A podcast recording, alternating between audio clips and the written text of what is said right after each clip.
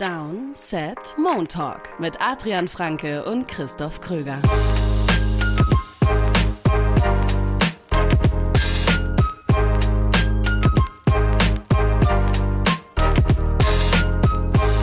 Was ein wilder Spieltag. Herzlich willkommen zu einer neuen Folge Moon Talk hier bei Downset Talk. Mit mir Christoph Kröger und live von der Baustelle Adrian Franke. Einen wunderschönen guten Tag. Es gab historische Ergebnisse, schockierende Ergebnisse. Die Chicago Bears am Boden und das Einzige, worüber Adrian Franke mit mir sprechen will, seit gestern Abend, sind Taylor Swift und Travis Kelsey. Nichts anderes bewegt ja. diesen Mann. Ja, also, ich, also ganz oben auf meiner Agenda. Ähm, also gut, man muss ja sagen, es war auch oben auf der Chiefs-Agenda irgendwann in der zweiten Halbzeit. Das sagt eigentlich alles, was man über das Spiel, glaube ich, wissen muss. Das, das, der, der, also, der, der Touchdown-Pass schon extra zu Travis. Nein, natürlich nicht. ja, also ich sag mal so, äh, wenig äh, Leute hatten so viel Screentime gestern wie Taylor Swift äh, in der NFL Red Zone. Das stimmt wahrscheinlich, ja, glaube ich dir. Ja. Äh, die wurde ungefähr bei jedem Catch von Travis Kelsey einge eingeblendet. Und ich kann es auch irgendwo verstehen. Also ich bin überhaupt nicht so drin in diesem, nicht mehr, muss man dazu sagen. Zu Radiozeiten musste ich ja in dem ganzen Promi hm. äh, und Tratsch-Business irgendwie äh, auf, dem Lauf, auf dem Laufenden bleiben. Aber ist schon wieder eins der besseren Promi-Paare, was sich da anbahnt. Muss ich ganz ehrlich zugeben. Lässt mich also, nicht komplett kalt. Also, ich meine, mir ist ja, in der, mir ist ja da wirklich alles egal. Ähm, ja. aber so aus Content-Perspektive oh. kann ich da, glaube ich, mitgehen. Ja, aber zu 100 Prozent. Du hast halt gerade den, die, den wahrscheinlich gerade größten Popstar der Welt mit Ab, ja, ja. einem der besten NFL-Spieler der Welt. Ja, vor allem ist halt Kelsey auch so ein bunter Hund so ein bisschen. Aber ja. ist, hat, hat Taylor Swift nicht so verrückte Fans? Ist es nicht so? also, definiere verrückte Fans. Also, ich glaube, wenn du in dem Status Popstar angekommen bist, wo Taylor Swift unterwegs ist, sind da viele Verrückte dabei, die Swifties. Aber es sind halt vor allem viele. Ja. die, das ist einfach ja nur der Begriff. Das ist ja wie die Belieber von Justin Bieber ah, okay. oder keine Ahnung, äh, wie sie alle heißen. Die Downset Talkies. Die, ja, klar, kennt man. Äh, aber also, da sind noch bestimmt ein paar Verrückte dabei, aber es sind mhm. vor allem halt letztendlich viele, sehr, sehr viele. Es ist wirklich, es ist wirklich absurd, weil ich kann eigentlich mich immer dazu, äh, dafür öffnen, für solche Phänomene, für solche hm. übertriebenen Popstar-Phänomene oder popkulturellen Phänomene. Bei Taylor Swift äh, kriege ich keinen Zugang, weil ich, die, ich kann mit der Musik gar nichts anfangen und deswegen verstehe ich diesen Hype nicht so ganz. Aber mhm. der Hype ist da, ja. Es ist, es ist das heißt, wirklich absurd, wie schnell die Tickets da ausverkauft sind. Wie groß die Konzerte auch mittlerweile sind. Es ist äh, wild, ja. Das heißt, wenn Kelsey jetzt keinen Ball fängt, dann wird die Instagram-Seite von Mahomes irgendwie gestürmt von 800.000 Menschen. Das kann gut sein, ja. Das kann cool. auf jeden Fall Klingt gut spaßig. sein. Ähm, ja, das ist eine Storyline, die wir auf jeden Fall verfolgen sollten. Was glaubst Absolut. du, wie gerne die Bears, äh, es, wie, wie angenehm die Bears es finden, dass es diese Storyline gibt um dieses Spiel? Weil vielleicht so eine Handvoll Menschen weniger über sie reden und diese ich weiß nicht, Woche in Chicago. Ja, guter Punkt. Ich weiß nicht, wie viel, also wie groß die Schnittmenge ist zwischen den Leuten, die jetzt über Taylor Swift und Travis Kelsey sprechen, außer uns jetzt, und aber gleichzeitig auch über das Chaos bei den Bears sprechen wollen. Ja, aber gefühlt weißt du, war doch, also gefühlt war doch bei dem Spiel ich habe jetzt ehrlicherweise dann auch gerade von der zweiten Halbzeit jetzt nicht mehr so wahnsinnig viel bisher gesehen von, ja, von Bears Kann man dir nicht verübeln. War jetzt, war jetzt nicht oben auf meiner ähm, welche nee. Spiele muss ich abarbeiten Liste. Ähm, aber gefühlt war doch das so, dass, dass, als die Chiefs dann irgendwann mal mit drei Touchdowns vorne waren, ähm, ging es ja, dann spätestens dann ging es ja eigentlich nur noch um Taylor Swift und Travis Kelsey, oder? So gefühlt. Vermutlich schon. Ähm, und keine Angst, äh, das wird der das wird, glaube ich, der Großteil des äh, Swift und Kelsey-Contents. Die kriegen bestimmt auch bald einen guten Spitznamen zusammen, wie Brangelina und Co. Ähm, das wird aber äh, ist an popkulturellem Content hier bleiben. Wir sprechen lieber dann über halt so Sachen wie bei den Bears, wo halt die ganze Woche über Chaos war und Ey. die dann halt so ein Gurkenspiel hinlegen.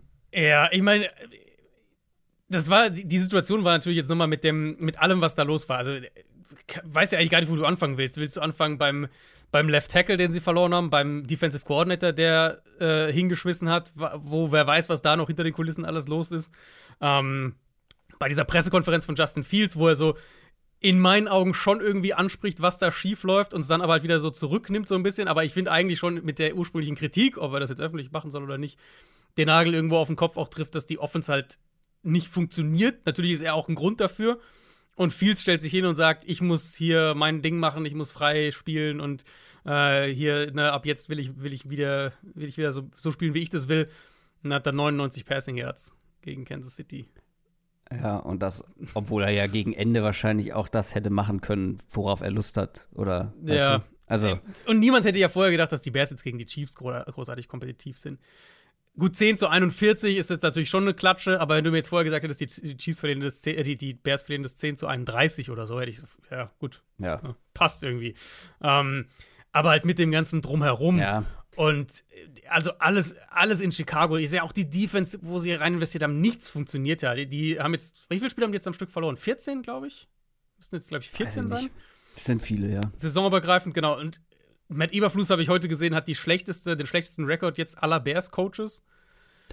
ähm, das musst du auch mal schaffen. Ist auch jetzt eine, ja, nicht die ruhmreichste Liste. Also, das geht doch alles auf Nummer 1 oder Nummer 2 Pick oder beides. Wir haben ja auch den Panthers Pick.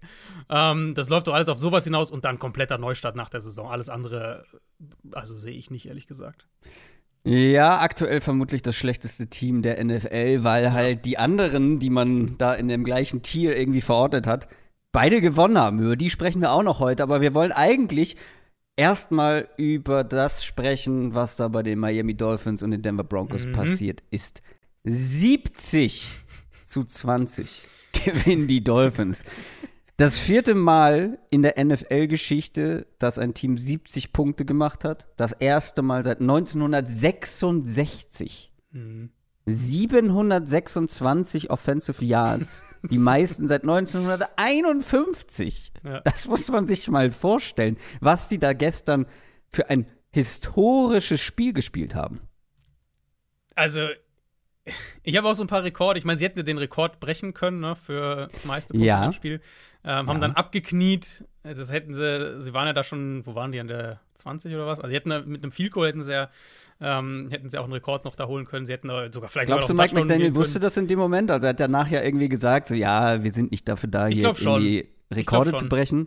Also ich glaube, das wird ihm jemand gesagt haben. Wenn er es nicht selber wusste, wird es ihm jemand gesagt haben. Und ich, weil ich dann verstehe ich es nicht so wirklich, weil du hast den schon 70 Punkte eingeschenkt, ja, jetzt da einen auf Mercy ja, zu machen, vielleicht ein bisschen so, spät. Ich meine, er hat ja so ein bisschen gesagt hier, wir wollen jetzt hier nicht noch die noch mehr irgendwie demütigen mit gleich einem historischen du hast den vorher 70 ja, Punkte natürlich, eingeschenkt. Natürlich, natürlich, natürlich, aber halt so hier gleich mit, na, das wäre dann wäre es ja wirklich ein, ein All-Time-Rekordspiel. Jedes Geschichtsbuch steht dann höchste, meiste Punkte in einem Spiel, Miami Dolphins 2023 ja. gegen die Denver Broncos so. Ist ja, dann also, schon nochmal eine andere Kategorie. Ja, aber es sind ähm, drei Punkte Unterschied. Natürlich, natürlich. Aber ich hatte schon den Eindruck, dass, dass McDaniel halt sagt, ey, klar hätten wir das machen können, aber das wäre halt dann wirklich so ein, wir drücken den noch mal einen rein, nur um den Rekord zu holen. Und ich glaube, das wollte er nicht. Ob das jetzt, also, ne, wie das, ich frage mich auch ein bisschen, ja, wie der ja, das hat er ja auch so das, gesagt. Also. Genau, hat er auch so gesagt. Wie der Dolphins Lockerroom das auffasst, ob die dann sagen, ey, Coach, also den Rekord hätten wir jetzt schon eigentlich gerne gehabt, wenn wir schon 70 machen. Ähm, ich bin da ehrlich gesagt, also ja, Rekord ist, ne, natürlich wäre das nochmal eine andere Geschichte gewesen, aber ich bin da so ein bisschen, ich finde, es hat ein bisschen Stil tatsächlich. Irgendwie nicht, wir kicken jetzt auch das Field Goal für den Rekord. Ja, stimme ich dir zu 100% zu. Es ist wirklich ähm, ehrenvoll, das so zu machen, aber es sind halt dann nur noch drei Punkte Unterschied. Ja. Also, also weißt Sean du, Payton natürlich ist das so eine. Da können wir uns sicher sein. Bitte? Sean Payton hätte es nicht so gemacht. Eben. Und natürlich kann ich es nachvollziehen und ich finde es auch gar nicht schlecht. Gleichzeitig gucke ich da drauf und denke mir halt, ja, okay, Alter, du hast 70 Punkte den Broncos eingeschenkt. Ob du die drei jetzt noch mehr machst und die Spieler mhm. stehen für immer in den Geschichtsbüchern ähm, und du auch selber, ich weiß jetzt nicht, ob die Demütigung dann so viel kleiner jetzt dadurch ist. Ja, ich glaube, das ist fair. Ähm, wollen wir ein bisschen in die Analyse gehen? Ich finde, bei so einem Spiel ist es halt so ein. Also, es ist halt insofern.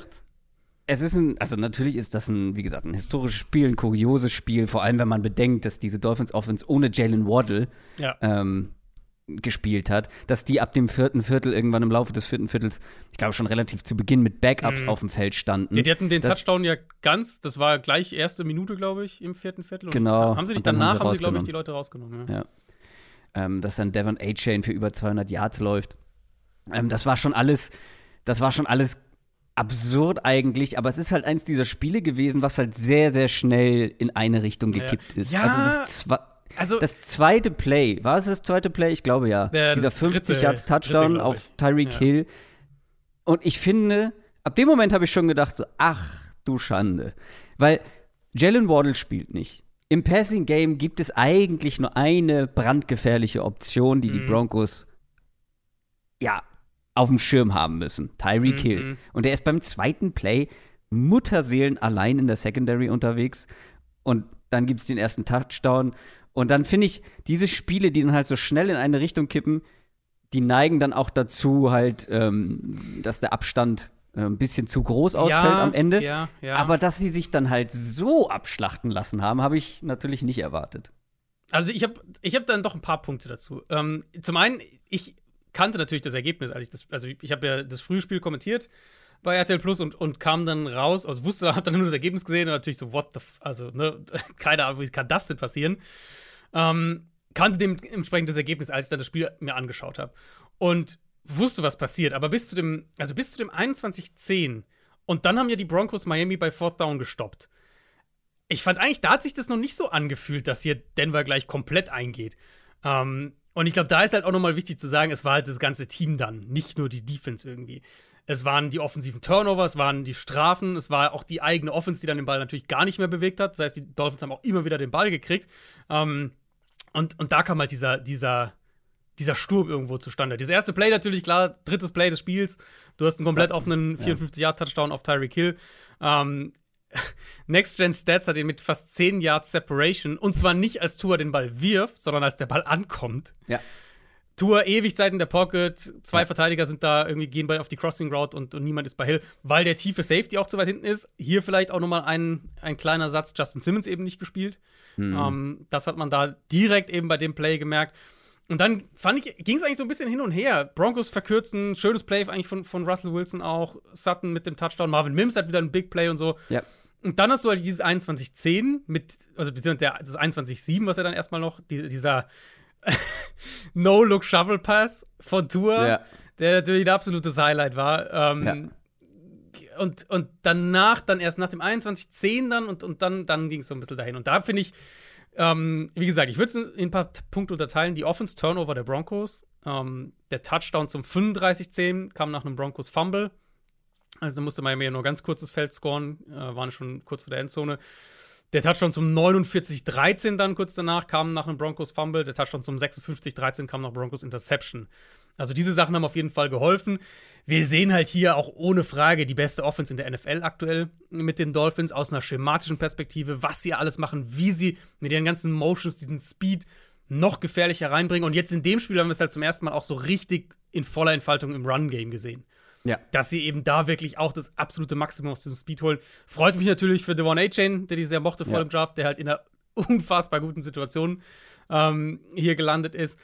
Und Denver's Defense, wir haben ja auch, ich habe, hat mir nicht in der, in der Preview auf das Spiel sogar kurz mal darüber gesprochen, gerade der Pass Rush nicht gut die ersten Mhm. Wochen gewesen.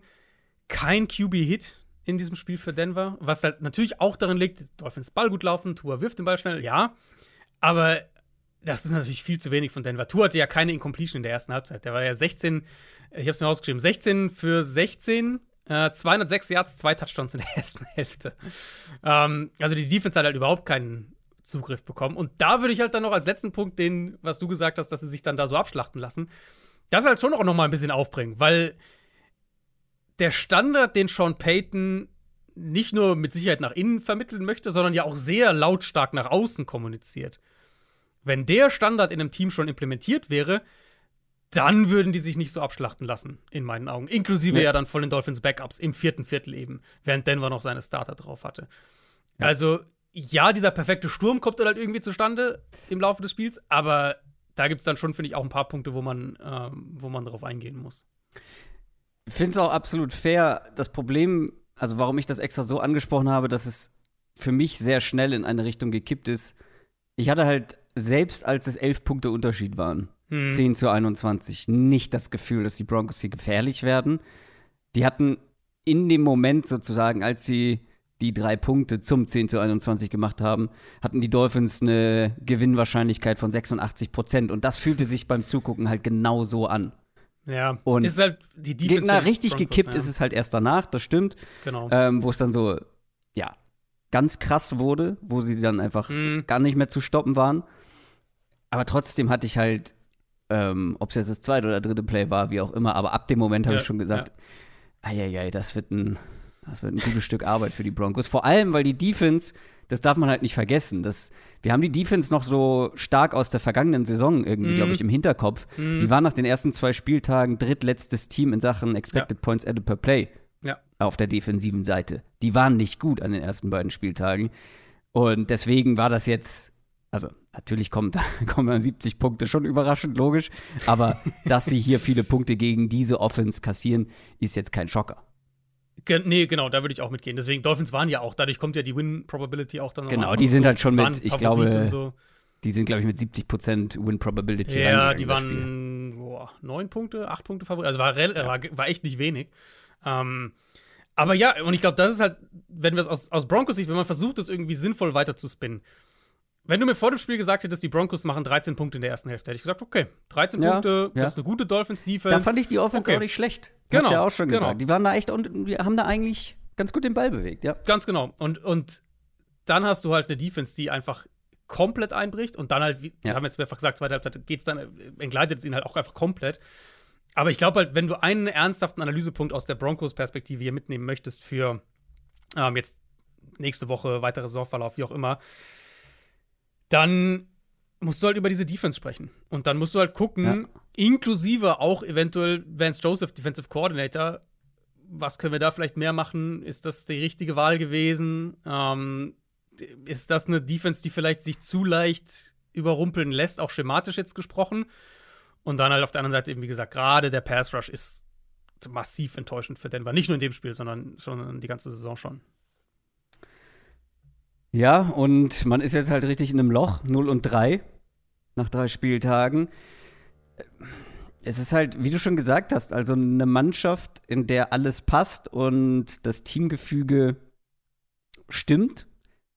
Ich glaube, so eine Mannschaft kassiert im Jahr 2023 keine 70 Punkte. Das ist natürlich Küchenpsychologie von außen, immer schwierig einzuschätzen. Gleichzeitig muss man halt auch sagen, äh, 20 Punkte hätte, hätten in drei anderen Spielen zum Sieg oder zur Overtime gereicht.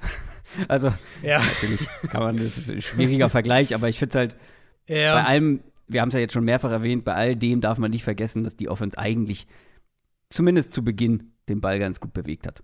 ja und was, Mal also, was, ich halt, wa- was ich halt hier noch, aber nochmal, also ja, aber was man halt hier halt nochmal, finde ich halt sagen muss, das ist das, was ich gerade gemeint habe, eben mit dieser Sean Payton-Geschichte.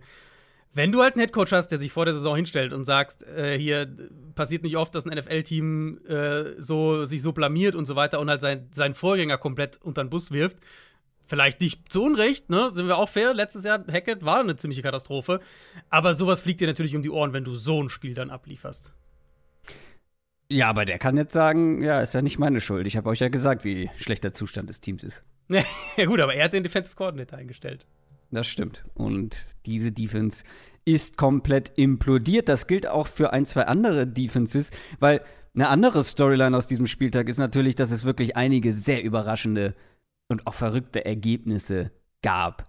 Also, wie viele von euch haben erwartet, dass die Houston Texans gegen die Jaguars gewinnen? Die Jaguars, die am ersten Spieltag noch richtig stark aussahen. Dann hast du schon leichte Zweifel geäußert in unserer Preview jetzt auf Woche 3, weil es in Woche 2 halt nicht so, ganz, nicht so ganz gepasst hat, vor allem offensiv bei den Jaguars. Und jetzt verlieren die mit 17 zu 37 gegen Houston. Das ist natürlich eine Riesenüberraschung. Also Respekt natürlich an die Texans. CJ Stroud mit einem guten Spiel, Tank Dell, Breakout-Spiel. Aber was war denn bei den, oder was ist bei den Jaguars los? Offensiv Probleme gehabt, Drops, Turnover. Aber diese Probleme haben sich halt auch so ein bisschen aus Woche 2 fortgesetzt. Dazu ist die Defense implodiert. Dann Special Team Performance hat auch nicht gerade geholfen. Was ist denn da plötzlich im Argen, wie man so schön sagt? Es ist ein ähnliches Thema, ehrlich gesagt. Es ist ein ähnliches Thema wie letzte Woche. Individuelle Fehler, Offensive Line ist einfach nicht so wahnsinnig gut. Die Receiver, fand ich, waren jetzt im zweiten Spiel in Folge ein Problem. Das war gegen Kansas City schon ein Thema. Und dann halt Jacksonville, das ist schon auch so mein übergreifender Takeaway. Jacksonville hat nicht die Stabilität als Team insgesamt, dass sie sich dann halt irgendwie auf die Defense oder sowas stützen können. Die Offense und spezifisch die Passing Offense müssen dieses Team tragen und dafür sind sie im Moment zu fehleranfällig. Und ich finde, das haben wir hier ähm, in dem Spiel halt ganz, ganz krass gesehen. Wieder Drops, allein drei von Calvin Ridley, der ja noch zwei Strafen, zwei Flaggen kassiert hat. Ich habe mal ein paar davon mir aufgeschrieben. Gleich der erste Drop von Ridley war halt ein Touchdown. Das ist 2009, früh im Spiel, 11 Minuten 50 noch im ersten Viertel. Ridley geht aus dem Slot vertikal. Lawrence serviert ihm den wirklich perfekt. Den muss er wirklich nur vor sich fangen. Dann ist er auch schon in der Endzone. Ridley lässt ihn fallen und dann kriegst du halt diese, diese, diesen, mhm. diesen Snowball-Effekt.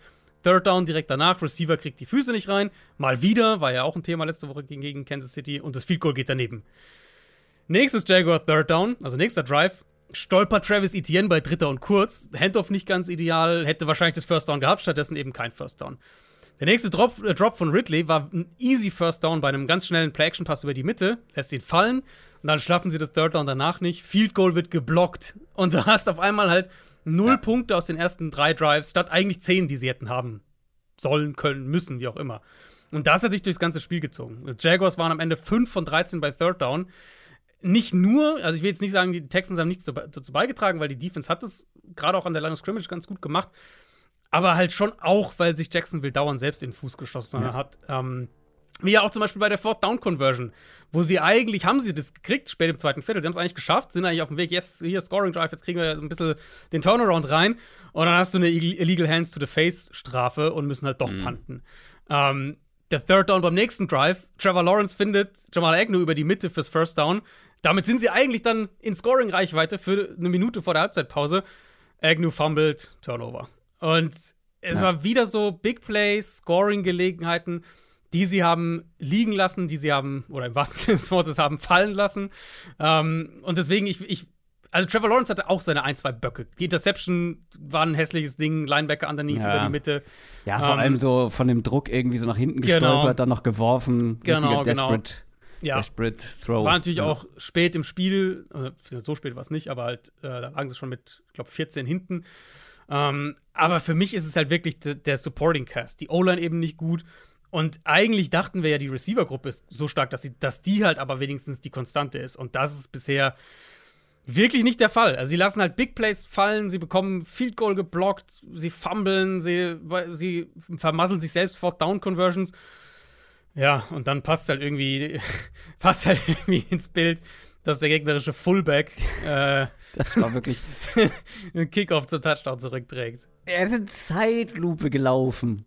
Das war, ein, war ja extra so ein Skykick, also besonders hochgeschossen, damit du ähm, eigentlich willst du damit entweder halt ein schnelles Tackling forcieren oder halt ein Fair Catch, ähm, das halt nicht ähm, dass du halt nicht an der 25-Yard-Line oder der Gegner nicht an der 25-Yard-Line anfangen kannst. Extra so ein Sky-Kick weit in die Luft. Und dann fängt ja sogar derjenige, der ihn eigentlich gar nicht fangen soll. Und, und, der trägt und fängt ihn auch nicht wirklich, sondern er lässt ihn erstmal fallen. Ja, stimmt. Das war so richtig so, so wie so, also wie so ein Blooper-Reel. Lässt ihn fallen, stolpert da rum. und auf einmal, ich hab's gezählt. Ich hab's gezählt. Sechs Mist-Tacklets für die Jaguars bei diesem Return. Sie haben sechs, sechs Spieler waren an ihm, ja, bei einem Fullback. Ist der erste Spieler, beziehungsweise der mit, mit 255 Pfund ist er der schwerste Spieler aller Zeiten, ah, der ja. einen Kick-Return-Touchdown über 50 plus Yards schafft in der NFL. Der schwerste ja, und genau so sah es halt auch so, aus. Genau so sah es aus. Aber das passt halt irgendwie zu diesem Jaguars-Bild im Moment. Die Defense ist nicht gut, sie haben zu viele Fehler im Special Teams und dann haben sie nicht den Luxus, um sich selbst im Passing Game im Weg zu stehen. Und genau das ist halt hier passiert. Und dann kriegst du halt gegen ein Texans-Team, das einfach sich teuer verkauft kriegst du da halt vielleicht auch mal so eine Klatsche rein. Das ist natürlich trotzdem, sind da, die waren, also da sind auf jeden Fall die, die, die Alarmsirenen jetzt an in Jacksonville. Weil letzte Woche nach dem Chiefs-Spiel, klar hätte man da auch gerne mehr gesehen von der Offense. Auf der anderen Seite kann man da eben sagen, ja, sie haben halt ein, zwei Touchdowns, da haben halt fünf Zentimeter gefehlt, keine Ahnung. Ähm, und Chiefs sind halt immer noch Titelverteidiger, starkes Team und war jetzt ja auch kein, die wurden ja jetzt nicht irgendwie aus dem Stadion geschossen, sondern es war ein enges Spiel. Das hier ist für mich so ein, ein Wake-up-Call-Spiel. Ich habe äh, hab hier gerade die ESPN-Seite von dem Spiel offen und da lief genau diese Szene gerade nochmal. Der hat da eigentlich gar nichts verloren, wo er den Ball fängt. Nein. Der Ja. hat da überhaupt nichts. Ich glaube, die Nummer eins Regel, die du im Special Team beigebracht bekommst als Returner oder als Vorblocker, was er ja eigentlich sein soll, nicht nach hinten laufen, um den Ball zu fangen. Man läuft nur nach vorne. Außer du bist halt der letzte Mann, dann darfst du nach hinten laufen. Und er läuft nach hinten, läuft in seine Mitspieler, lässt den Ball fallen, schnappt ihn sich und das ist wirklich. Ja, das passt irgendwie gerade zu den Jaguars, wie du es gesagt hast, und passt auch irgendwie zu diesem Spiel. Es gab aber noch mehr Überraschungen. Vor allem in der Division wird es jetzt halt richtig interessant, weil Ja. da ist jetzt ein Team vorne mit den Indianapolis Colts, um genau zu sein, das einzige Team in dieser Division in der AFC South, das einen positiven Rekord hat, nachdem die wiederum völlig überraschend gegen die Ravens gewonnen haben, mit Gardner Minshew. 22 zu 19. War ein super enges Spiel, war ein umkämpftes Spiel. Aber wie gesagt, die sind jetzt aktuell ein Sieg vor allen anderen. Ja, ich, also erstmal Hut ab vor den Colts. Ich finde, das sollten Ja. wir auch bei den Texans nochmal kurz sagen. Das ist ja wirklich, klar, wir, wir betrachten es jetzt mehr aus der, krass, wie können die Jaguars da stolpern, Perspektive. Ähm, aber ich finde halt auch die Texans Offense, CJ Stroud macht es gut. Tank Dell haben wir in der Preview drüber gesprochen, der muss eine größere Rolle kriegen. Hat hier ziemlich gut funktioniert. 145 Yards, Touchdown, 5 Catches. Gut, der eine war ein Broken Play am Ende dann. Ähm, aber ich glaube, das ist der richtige Weg, so einen Spieler mehr in die Offense einzubinden. Da, da sind die, die Texans sind offensiv, gerade wenn man bedenkt, dass die mit vier Backups in der Offensive Line spielen, echt auf einem guten Weg. Und ich finde, bei den Colts erkennst du eben auch, dass die halt offensiv eine Ahnung haben und, und, Ja. und wissen, was sie machen. Ähm, jetzt selbst hier mit, mit Gardner Minshew, dann ist es halt ganz viel Kurzpassspiel und dann gehen sie halt mehr auf diese, auf das ganze Quick Game, was halt, was, was Gardner Minshew auch einfach gut kann. Ähm, und wenn sie dann den Ball dazu laufen können, dann haben sie eine Chance. Für mich trotzdem, wir sprechen jetzt ja über drei Favoritenniederlagen, ähm, Ravens eben, Jaguars und Cowboys kommen wir gleich noch dazu. Für mich von den dreien aus der Sicht des Favoriten war das am ehesten das, wo ich so ein bisschen als, als Fluky bezeichnen würde. Ich meine, die Colts hatten vier, vier 50 plus Yard Field Goals in dem Spiel. Ja. Hat es noch nie gegeben in einem Spiel. Darunter auch der Game Winner, der ja auch aus über 50 war. Matt Ähm, Gay, Ja, muss genau. man hier erwähnen. Super Spiel. Genau, also ja, auf jeden Fall. Der hat denen das Spiel gewonnen im Endeffekt. Ähm, Ravens hatten den Ball in Overtime ja schon kurz hinter der Mittellinie einmal, haben den Ball dann gar nicht bewegen können. Und dann hatten sie vielleicht ja auch den Game Winner und die Colts haben da wahrscheinlich ein bisschen Glück, dass es keine Pass-Interference-Strafe gibt gegen Zay Flowers bei dem Ding. Bisschen Ähm, Glück. Also, ich bin bei sehr, sehr vielen Pass-Interference-Strafen ähm, nicht happy, Ja. weil sie mir zu kleinlich sind und zu wenig eigentlich. Das ist eine ganz klare Pass-Interference in meinen Augen. Also sie können sich auf jeden Fall in keinster Weise beschweren, wenn sie die gegen sich kriegen. Nein. Also, eigentlich ist es per Definition eine Pass-Interference, wer das Play nicht gesehen hat. Zay Flowers läuft eine horizontale Route übers Feld. Ähm, der Ball kommt in seine Richtung und in meinen Augen ist der Defender schon Mhm. Sehr an ihm zugange, als der Ball noch in der Luft ist, beziehungsweise dreht, fängt schon an, Zay Flowers so ein bisschen zu drehen. Ähm, damit wird ein Catch nahezu unmöglich. Und also ich kann das Entsetzen, das Entsetzen wirklich bei, bei, bei Harbour und bei äh, Lamar Jackson im Gesicht, das Ja, kann, ja, konnte ich ja. schon sehr gut nachvollziehen an der Stelle. Und es wäre, also war ja Fourth Down, haben wir jetzt, glaube ich, gar nicht gesagt. Ähm, das wäre ja. ein First Down, weiß gar nicht genau, wo es dann war, aber es wäre auf jeden Fall gut in der Colts Hälfte schon gewesen, Ja. ähm, wenn er noch ein bisschen laufen kann. Ja, also genau. Aber Deswegen, das- und und du, hast, du hast den Regen hier, die Fumbles von den Ravens, die dann in dem Regen kommen. Äh, der eine Fumble führt ja direkt zu einem Field Goal für die Colts.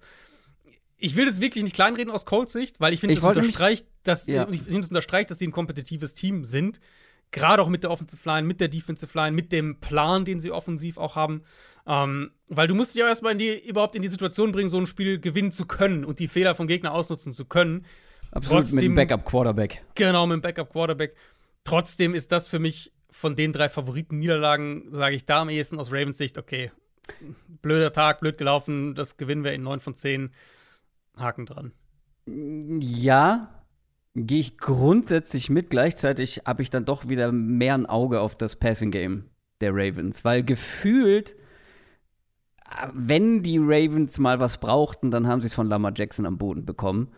Und durch die Luft ist mir dann doch hier ein bisschen zu wenig passiert. Das war sehr viel Stückwerk. Äh, ich glaube, das längst- längste Passing-Play waren irgendwie äh, 24 Yards oder so. Ich habe es vorhin nachge nachgeschaut. Ja, 24. Äh, von einem Running Back. Hm. Ähm, und es gab halt nicht die Big Plays, klar, OBJ ist auch ausgefallen. das hilft nicht unbedingt, aber trotzdem hast du mit Mark Andrews, Dave Flowers, ähm, Rashad Bateman. Das ist das, was ich vor der Saison gesagt habe. Ich glaube Rashad Bateman nichts, bevor ich es nicht gesehen habe. Und nach drei Wochen habe ich noch nichts gesehen. Ähm, ja, und dann ist das mir ein bisschen zu wenig durch die Luft. Mhm. Klar, die Wetterverhältnisse haben ja. nicht geholfen, muss man. Sie, sie waren halt, also sie sind ja halt auch wirklich dann schon per Design mehr übers Run-Game gekommen. Die hatten 37 Klar. Runs am Ende bei, bei äh, Weil das auch Pässen. das Einzige war gefühlt, was funktioniert hat. Wie genau. Gesagt, da muss man das Wetter mit äh, ja. im Hinterkopf behalten und ich sage ja. jetzt auch gar nicht, oh, jetzt, sind, jetzt haben die Ravens wieder ein Passing-Problem, nachdem es die ersten zwei Wochen ganz okay aussah. Äh, ich will nur sagen, das ist schon etwas, was ich weiter mhm. beobachte, weil wenn das nicht, also wenn das auf dem Niveau bleibt, werden sie gegen viele Teams ein Problem haben, wenn sie wirklich nur wieder über übers Run-Game, ähm, ja, in welcher Form auch immer. Also wir kriegen ja den perfekten Test. Weißt du, gegen wen die Ravens äh, kommende Woche spielen? Also jetzt nee, aber scheinbar gegen ein gutes Team, du wenn du es so ansprichst. Gegen die Browns. Und gegen diese Defense glaube ich mm, nicht, dass sie für 180 Yards äh, laufen. Yep. Das, das heißt, da wird es getestet. Aber vielleicht noch der Vollständigkeit halber: Lamar Jackson, äh, zweites Spiel in seiner Karriere mit über 200 Pass Yards, über 100 Rush Yards und mindestens zwei Rushing Touchdowns. Hat noch kein anderer Quarterback jemals geschafft in einem Spiel. Mhm. Äh, ja, und du hast die Cowboys angesprochen. Auch die haben sehr überraschend verloren. Das ist eigentlich die größte Überraschung, muss man ehrlicherweise sagen, weil mhm. bei den meisten Power Rankings waren die Cowboys oder bei vielen waren sie auf 1 und die Cardinals auf dem letzten Platz, auf Platz 32 und am Ende hat Platz 32 gewonnen. Die Cardinals gewinnen gegen die Cowboys mit 28 zu 16. Das Ding ist halt, ja, es ist vielleicht die größte Überraschung. Gleichzeitig hat sich das auch bei den Cardinals insofern schon angebahnt, dass wir ja nach den ersten beiden Wochen schon gesagt ja. haben, die Cardinals sind definitiv nicht so schlecht, wie wir sie erwartet haben. Die schlagen sich echt achtbar. Ja. Und jetzt haben sie sich nicht nur achtbar geschlagen, sondern halt auch noch eins der besten Teams der Liga. Ähm, drei Wochen lang überperformt, aber trotzdem hätte niemand von uns erwartet, mhm. dass sie ausgerechnet mhm. gegen diese Dallas Defense A, so gut den Ball bewegen und vor allem so gut am Boden bewegen. 222 Rushing Yards, 7,4 mhm. im Schnitt, zwei Touchdowns am Boden. Und das hat sich ja auch schon in Woche 2 abgezeichnet. Aber trotzdem, ja. die Cowboys haben hier, haben sie ihren Gegner unterschätzt, obwohl sie, obwohl wir gesagt haben, das werden sie nicht tun, weil sie hm. hatten ja jetzt schon in Woche zwei so ein bisschen Probleme. Ähm, beziehungsweise, nee, die Cardinals waren in Woche zwei schon so gut, die unterschätzt man genau. jetzt nicht. Das war, glaube ich, genau. unser Argument. Ja. Ähm, aber sie haben es scheinbar doch gemacht. Ja, ich glaube, also wir glauben, wir müssen halt über die Cardinals auch ein bisschen anders anfangen zu sprechen, weil das ist halt, also da ist schon eine gewisse Foundation da, die man, glaube ich, so nicht erwarten konnte vor der ja. Saison. Ähm, die haben jetzt in allen drei Spielen zur Halbzeit geführt. Gegen die Giants, ich meine, das war halt ein absoluter Meltdown dann hinten raus, aber eigentlich müssen sie das halt auch gewinnen. Ja. Ähm, und machen das alles die ganze Zeit ja mit einem Backup-Quarterback, der zehn Tage vor der Saison verpflichtet wurde.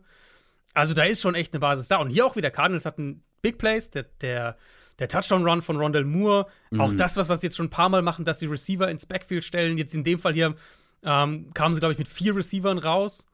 Und ja, Bunch, Bunch rechts, ein links. Genau, und, und Cowboys matchen das natürlich dann mit mehr, vielleicht so ein bisschen einer konservativeren Coverage und äh, Cardinals rennen dann zum Touchdown. Wilson spätes Big Play gehabt. Dallas hatte 13 Strafen am Ende, fast doppelt so viele wie Arizona. Und Dallas war eins von fünf in der Red Zone. Fünf Red Zone Trips, ein Touchdown. Das geht natürlich nicht. Und ich fand, die Cowboys haben schon so ein bisschen pomadig gewirkt, teilweise. Ähm, Receiver super wenig Separation. Dak mit dieser wirklich ugly Interception da am Ende. Also komplett den Linebacker äh, fast schon den Ball in seine Hände gestarrt und ihn dann irgendwann auch geworfen. Ähm, auch, nach, auch wirklich, also dieser Drive war ja auch generell absurd. Die müssen eigentlich schnell scoren, müssen aufholen und laufen den Ball die ganze Zeit, statt halt irgendwie mal irgendwie durch die Luft zu gehen. Ich glaube, das war ein Wake-up-Call schon auch für Dallas, ähnlich wie bei den Jaguars, ähm, weil mit zwölf Punkten in Arizona zu verlieren, das ist schon, das ist schon erstmal ein Brett. Und ich finde, aus Cardinals Sicht setzt sich das so ein bisschen fort, was wir die ersten beiden Spiele gesehen haben. Natürlich hat man jetzt hier nicht mit einem Sieg gerechnet. Ähm, aber das ist eine Offense, die ein richtig gutes Run-Game hat. Das sieht schematisch super aus. Ich habe das am, ich glaube am Freitag oder irgendwann, ich habe Ende der Woche habe ich das Giants-Spiel mir noch angeguckt und da habe mhm. ich das dann auch getweetet, dass das Run-Game wirklich gut aussieht, dass sie, dass sie mit den Formationen spielen, dass es kreativ ist, aber zusammenpasst und dass die Defenses auf dem falschen Fuß erwischen können. Du hast schon gesagt, 7,4 Yards pro Run. Wir hatten 4,2 Yards vor Kontakt im Schnitt. Das spricht halt dafür, dass du wirklich, klar, da sind paar Quarterback-Runs sind da dabei und so, die dann, das ist ja dann teilweise auch ein bisschen, kann ja so eine Statistik fälschen, wenn du ein, zwei Big Plays noch drin hast, aber das spricht ja schon auch dafür, dass du eine Defense irgendwo auf dem falschen Fuß erwischt hast. Ähm, die kreieren offene Receiver. Auch hier fand ich den Kontrast ziemlich krass, ehrlich gesagt, zwischen Arizona und Dallas, weil die Cardinals immer wieder offene Receiver hatten. Die Cowboys super selten. Und klar, Cowboys O-Line angeschlagen, da haben ja mehrere Starter gefehlt. Hat man schon noch ein bisschen gemerkt, dass sie den Ball eigentlich gerne kurz werfen wollen, sicher, ein bisschen auf sicher gehen. Sie konnten den Ball ja auch selber gut laufen. Also daran hat es ja jetzt nicht irgendwie gefehlt. Ähm, für mich ist es aus Cowboys Sicht halt dahingehend der Warnschuss, dass du einfach nicht davon ausgehen kannst, dass deine Defense jede Woche dominiert. Ja. Und letztlich kannst du auch mal dich in Matchups erwischen, wo du es vielleicht nicht erwartet hast. Jetzt in dem Fall halt gegen Arizona. Aber das ist einfach so ein Punkt. Auch ich bin ja in das Spiel gegangen, haben wir, glaube ich, auch so gesagt in der Preview. Ich bin auch in das Spiel gegangen, habe gesagt, ja gut, selbst wenn die Cowboys Offense hier irgendwie nur zwei Touchdowns macht, werden die das halt trotzdem gewinnen, weil die Defense den Rest erledigt. Und im Endeffekt kannst du davon nicht ausgehen. Und wenn dich halt eine, Def eine gegnerische Offense ähm, ein bisschen auf dem falschen Fuß erwischt, dann kannst du halt in diese, in diese Spiele kommen. Und dann muss halt im Endeffekt auch mehr von der eigenen Offense kommen. Ja, ohne Offense wird schwer. Da kann man noch so oft sagen, Defense wins Championship. Ähm, wenn von der Offense dann zu wenig kommt. Ey, wir wollen jetzt aber noch ein bisschen äh, als letztes über die Vikings und die Chargers sprechen. Das war ja mhm. wirklich ein, also das war ein wichtiges Spiel für beide Teams. Beide standen 0 und 2. Ja. Und natürlich war es ein super enges Spiel. ja, natürlich. natürlich, wie kann es bei diesen beiden Teams auch anders sein? 28, 24 am Ende für die Chargers. Ich habe in der Preview gesagt, die Vikings gewinnen das. Also, das habe ich vor allem getippt, auch leider. Mhm. Aber ich habe vor allem gesagt, äh, wenn sie zwei oder weniger Turnover machen, gewinnen sie das. Am Ende waren es zwei. Das letzte natürlich ganz am Ende. Gewonnen haben sie leider trotzdem nicht. Da habe ich sie wohl überschätzt. Und vor allem haben da auch keine 475 offensiven, offensive Yards gereicht. Keine mhm. 29 First Downs haben gereicht, um dieses Spiel zu gewinnen. Und sie hatten genug Chancen, um das ja. Spiel zu gewinnen ja. am Ende. Du hast es kommentiert, oder? Also ja. alleine dieses letzte Play. Die, bei den Vikings läuft alles schief, was letztes Jahr nicht schief gelaufen ist. Ja, ist halt wirklich so. Und ich finde, aber ich finde, dieses letzte Play war halt auch ähm, also ja, der Wurf, natürlich, da guckst du drauf und hm, sagst. Noch ähm, davor. Was davor, also was passiert ist, bevor es zu diesem Wurf kommt. Das finde ich so absurd. Wie lange sie brauchen, meinst du? Wie, wie kannst du da nicht einfach schnell den Ball ja, spiken? Ja, ja, genau. Das, genau, darauf wollte ich hinaus. Das war das, was, äh, was ich auch, was ich auch in der Übertragung gesagt haben. Die sind, ähm, die haben den Ball und sind. Wie, wie, wie viel Zeit war noch? Da waren noch, glaube ich, 40 Sekunden oder sowas. Auf jeden Fall ja, äh, 35, so. 35, 40 Sekunden. Ähm, und als sie dann den, das nächste Mal snappen, sind noch 12 Sekunden auf der Uhr. Ja. Und genau, sie haben halt keine Timeout mehr, aber deswegen war es halt so, ich, also, ich habe das überhaupt nicht gerafft, warum sie da nicht sofort hingehen, Ball spiken, einmal durchatmen, einmal neu sortieren, ja. wir callen ein vernünftiges Play. Stattdessen halt super hektisch. Cousins, das Stadion ist auch total laut. Das ist irgendwie auch strange. Bei einem Heimspiel war es auf einmal viel zu laut. Das ähm, haben sie danach auch angesprochen, ne? Ja, ja, dass, haben sie auf dem nicht Feld optimal war, weil genau, Kirk Cousins hat den Playcall nicht gehört, ja? Genau, genau. Und ähm, haben wir auf dem Feld auch so versucht, so diesen Handbewegungen zu zeigen, hier, seid ruhig, seid ruhig. Und Cousins muss ja dann gefühlt auch jedem Receiver einzeln noch kurz den Playcall sagen, weil es anscheinend keiner richtig gehört hat. Ja. Und dann ist die Zeit auf einmal fast durch. Und dann eben wird es halt super hektisch. Interception, eigentlich kein schlechter Wurf von Cousins. Ich war auch Hawkinson da nur bedingt ein Vorwurf. Das wäre halt ein schwieriger Catch gewesen. Läuft dann halt maximal blöd, dass der so abprallt. Aber was davor passiert ist, das war eher in dieser Endsequenz das, das, das, das Problematische und, und was ja auch diesen, diesen hektischen letzten Wurf irgendwo mit provoziert hat. Aber, also, es gibt so viel in diesem Spiel, finde ich. Ich fand es wirklich, es war Sinnbild von beiden Teams eigentlich irgendwo. Ähm, ähm, Justin Herbert am Ende, also die Chargers haben irgendwann aufgehört, den Ball zu laufen gefühlt. Herbert unglaublich viel gepasst, ist jetzt der Spieler, der als zweitschnellster die 15.000 Passing Yards in seiner Karriere erreicht hat. Nur mal Holmes war schneller. Ähm, auf welcher Seite nimmst du da jetzt mehr mit? Also die Vikings natürlich jetzt 0 und 3. Da kann man sich schon so langsam von den Playoffs verabschieden. Ich glaube, nur vier Teams haben es ja. seit 1990 nach einem 0 ja. und 3 in die Playoffs geschafft. Das wird jetzt immer schwieriger. Äh, auf der anderen Seite fandst du jetzt die Chargers irgendwie so überzeugend, dass du sagst, okay, jetzt gibt es den Turnaround, jetzt stehen wir 1 und 2 und jetzt greifen wir wieder an. Nee, ehrlich gesagt nicht, weil ich. Ja. Ich dachte zum Beispiel auch jetzt vom Matchup her. Dachte, okay, vielleicht können die Chargers den Ball am Boden gut bewegen. Gerade gegen diese Interior Defensive Line der Vikings, generell durch die Mitte. Das war gar nicht so. Vikings haben das gut gemacht defensiv mit dem Blitzing, mit den Pressure Looks. Chargers konnten über weite Strecken nichts am Boden machen. Joshua Kelly war auch wirklich individuell nicht gut. Man muss ja dazu Kelly, sagen, ja. Austin Eckler wieder nicht Ja. mit dabei. Das ist schon ein, das ist schon ein individuelles Downgrade da im Backfield. Also, Auf jeden Fall, auf jeden Fall. Aber es war halt dann für mich, wurde es dann wieder so ein Spiel, wo du halt einfach komplett von Justin Herbert abhängig bist, der ein super Spiel gemacht hat. Ähm, und Keenan Allen halt hatte. Das waren halt die beiden, Yep. die haben halt den Unterschied gemacht. Keenan Allen, Ja, 18 oder Mike Catches. Williams auch in manchen äh, Plays, wichtige Plays, dieser absurde Catch da an der Sideline. Genau, Mike Williams ein, zwei Plays gemacht, aber im Endeffekt für mich ist es halt, du bist dann in einem Spiel, wo Herbert den Ball 47 Mal werfen muss, weil du halt sonst nichts machen kannst, weil halt selbst auch das Kurzpassspiel im Endeffekt dein Run-Game ist in so einer, in so einer Partie. Ja. Und er muss halt das machen, während er konstant die wildesten Fronts sortieren muss, Pressure-Looks sortieren muss, keine Ahnung hat, wo der Pass-Rush herkommt, was ja auch eine wahnsinnige mentale Load ist, die er dann da irgendwie hat. Und er bringt halt 40 Bälle an. Das ist eine Completion-Quote von 85 Prozent. Das ist ein NFL-Rekord für einen Quarterback, der mindestens 45 Mal den Ball wirft in einem Spiel. Keenan Allen war natürlich viel auch der, der wie gesagt, der Run-Game-Ersatzmann mit den ganzen Underneath-Pässen. Ähm, sie hatten halt den einen, das fand ich halt mega. Sie hatten halt diesen einen Change-Up-Call, wo sie halt die ganze Zeit diese Screens, Wide Receiver Screens geworfen haben und dann halt dieses Trick- Trick-Play auspacken, wo es so aussieht, als würde Mm. Allen den Screen Ja. fangen.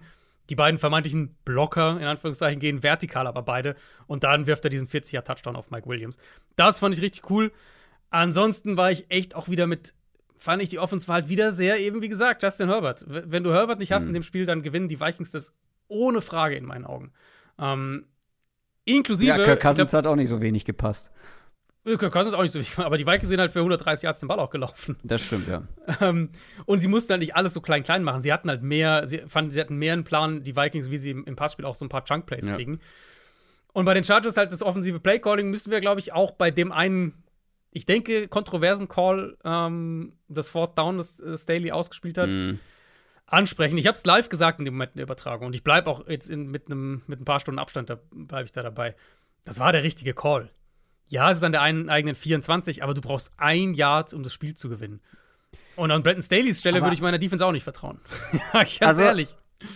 Ähm, ich stimme dir insofern zu, dass ich auch sage, dass du dafür gehen solltest, aber das Playcall war. Darauf wollte ich hinaus. Genau, also das, das nicht nur ich. jetzt, also nicht nur, weil es jetzt nicht geklappt hat, ne, nicht nur das Resultat, sondern in meinen Augen ist auch der Prozess der falsche. Du kannst das ganze Spiel über den Ball nicht laufen. Joshua Kelly sieht nicht gut aus. Die Ganz genau. Vikings schaffen es gut, die Inside Runs zu verteidigen. Hm. Und was machst du in so einem entscheidenden Moment? Ein Inside Run über Joshua Kelly? Das, das ist genau, der- genau der Punkt, auf den ich hinaus wollte. Das ist halt für mich die, wo ich dann nicht verstehe. Also, ich verstehe, es, dass du dafür gehst, aber dann, Vikings stellt natürlich auch komplett die Line zu. Das, da Ja. muss auch der Playcall sein.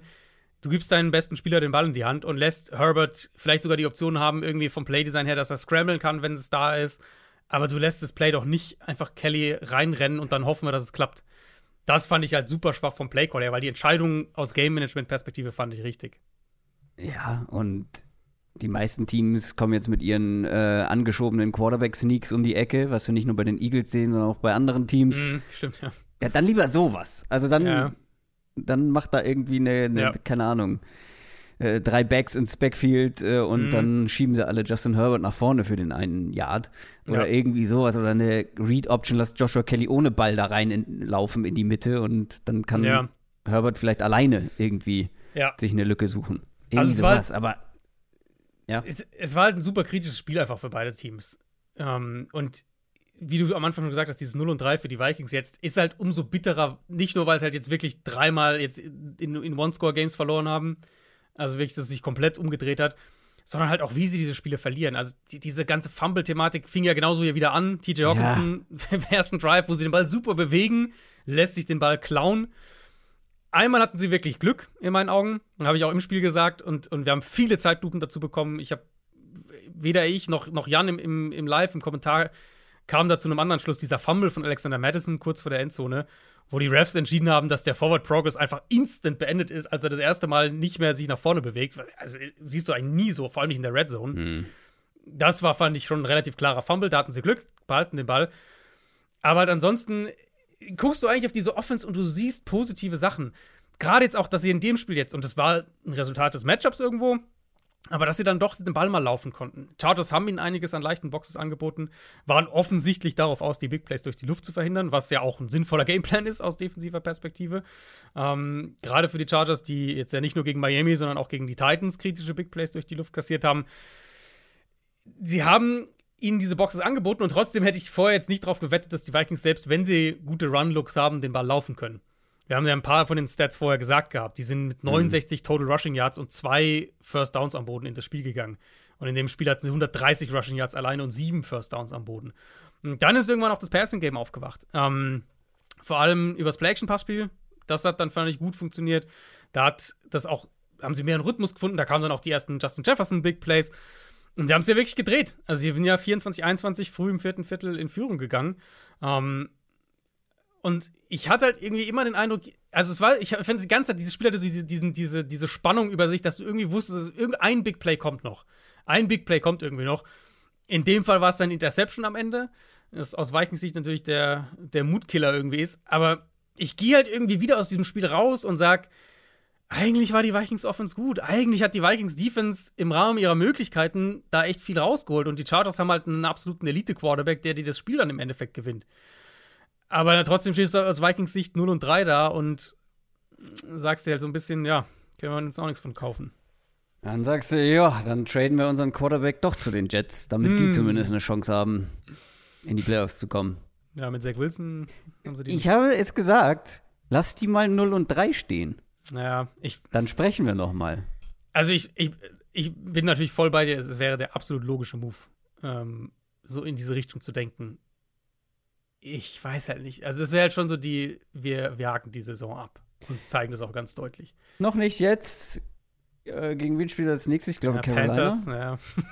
Ähm, Zwei der nächsten ja. drei sind Panthers und Bears für die Vikings. Also. Ja, aber jetzt mal angenommen, also natürlich erwarten wir, dass sie da zwei Siege holen. Mhm. Jetzt lass das mal blöd laufen. Und die holen auch, die stehen 0 und 4 dann, nachdem sie gegen die Panthers gespielt haben. Dann musst du schon ernsthaft darüber dann nachdenken. Dann ist es nochmal eine andere Diskussion, ja. Ich sehe Carolina im Moment ehrlicherweise als mhm. eines der zwei schlechtesten Teams der Liga und die Bears als das andere. Deswegen mal gucken. Andy Dalton Masterclass, hallo? ja, das stimmt. Also sie haben, ihr könnt ja kurz sagen, bis zur Trade Deadline haben sie Carolina, Kansas City, Chicago, San Francisco. Warte, warte, lass, mich, lass, mich, lass mich mitzählen. Carolina. Ja. Carolina, ja. Kansas City, Chicago, San Francisco und äh, Green Bay. Das ist ihr Programm. Da gewinnen ist, äh, sie. Deadline. Dann stehen sie vielleicht 2 und 6. Drei, ja, 2 und Maximal 3 und 3 und. Ja. Oder? Ja, mhm, würde ich mitgehen. Mehr als 3 und 5 wäre überraschend. Ja. Dann hast du, also, kannst du auch nicht viel von kaufen, wahrscheinlich. Nee. Aber okay. Strategisch sind wir ja voll auf einer Wellenlänge. Strategisch sage ich auch, du, also das wäre der, ich mein, der nächste sinnvolle Move. Aber ich weiß nicht. Meine Hauptstoryline ist sowieso, dass gestern einfach wirklich, das war einfach äh, Bewerbungsphase ja. für die Jets. ja. Gardner Minshew ja. mit einem starken Spiel. Äh, Andy Dalton äh, durfte ran, hat zumindest zeitweise gut ausgesehen. Kirk Cousins wirft für fast 400 Passing Yards. Kirk Cousins übrigens der fünfte Spieler in der NFL-Geschichte mit mindestens 325 Passing Yards und zwei Touchdowns in den ersten drei Spielen der Saison. Ja. Und an ihm die stehen 0 und 3. Also an ihm liegt es auch wirklich nicht. Das ist, muss man echt sagen, jetzt, in dem Spiel war es jetzt besser, aber gerade die ersten beiden, wo sie halt nichts am Boden machen konnten und alles durch die Luft gehen musste. Cousins macht auch seine Fehler, ne? So ist es nicht, aber an ihm liegt es hier mit Na, am Aber er spielt schon gut, er spielt ja. wirklich gut, finde ich. Also ähm, da fallen mir einige andere ja. Spieler individuell ein, die bei den Vikings ein größeres Problem sind. Ja. Ähm, ja, aber fand ich ganz, ganz unterhaltsam. Viele von den Spielern, über die wir, ja, von, von den Backups vor allem auch, über die wir gesprochen haben, durften ran. Mike White sogar auch noch. Zwei Pässe geworfen, 67 Yards, ein Touchdown. ja, das Kann war zurückholen. einfach, ja, ja, größtes Comeback der Jets-Geschichte. Mhm. Mike White, naja, gut. Äh, viele Storylines diesen Spieltag, über einige haben wir gesprochen. Das war's für Montag diese Woche. Wir hören uns dann am Donnerstag natürlich schon wieder mit einer neuen Folge, äh, mit einer neuen Preview. Äh, da fällt mir ein, wir haben morgen auch noch bei RTL Plus, Mhm. NFL Classics, unser, unsere Bonusfolge, unsere Exklusive für RTL. Könnt ihr euch kostenlos hören. Wie gesagt, bei RTL Plus Musik. Und das war's für heute. Adrian, noch irgendwas auf dem Zettel? Ja, ich habe jetzt schon Bock auf die nächste Preview. Weißt du, was das Spiel der Woche sein wird? Bills gegen Dolphins. Ja. Bills gegen Ja. Dolphins, ey, let's go. Ja. Richtig geil. Da freuen wir uns drauf. Ihr hoffentlich auch. Wir hören uns am Donnerstag. Macht's gut. Tschüss. Ciao, ciao.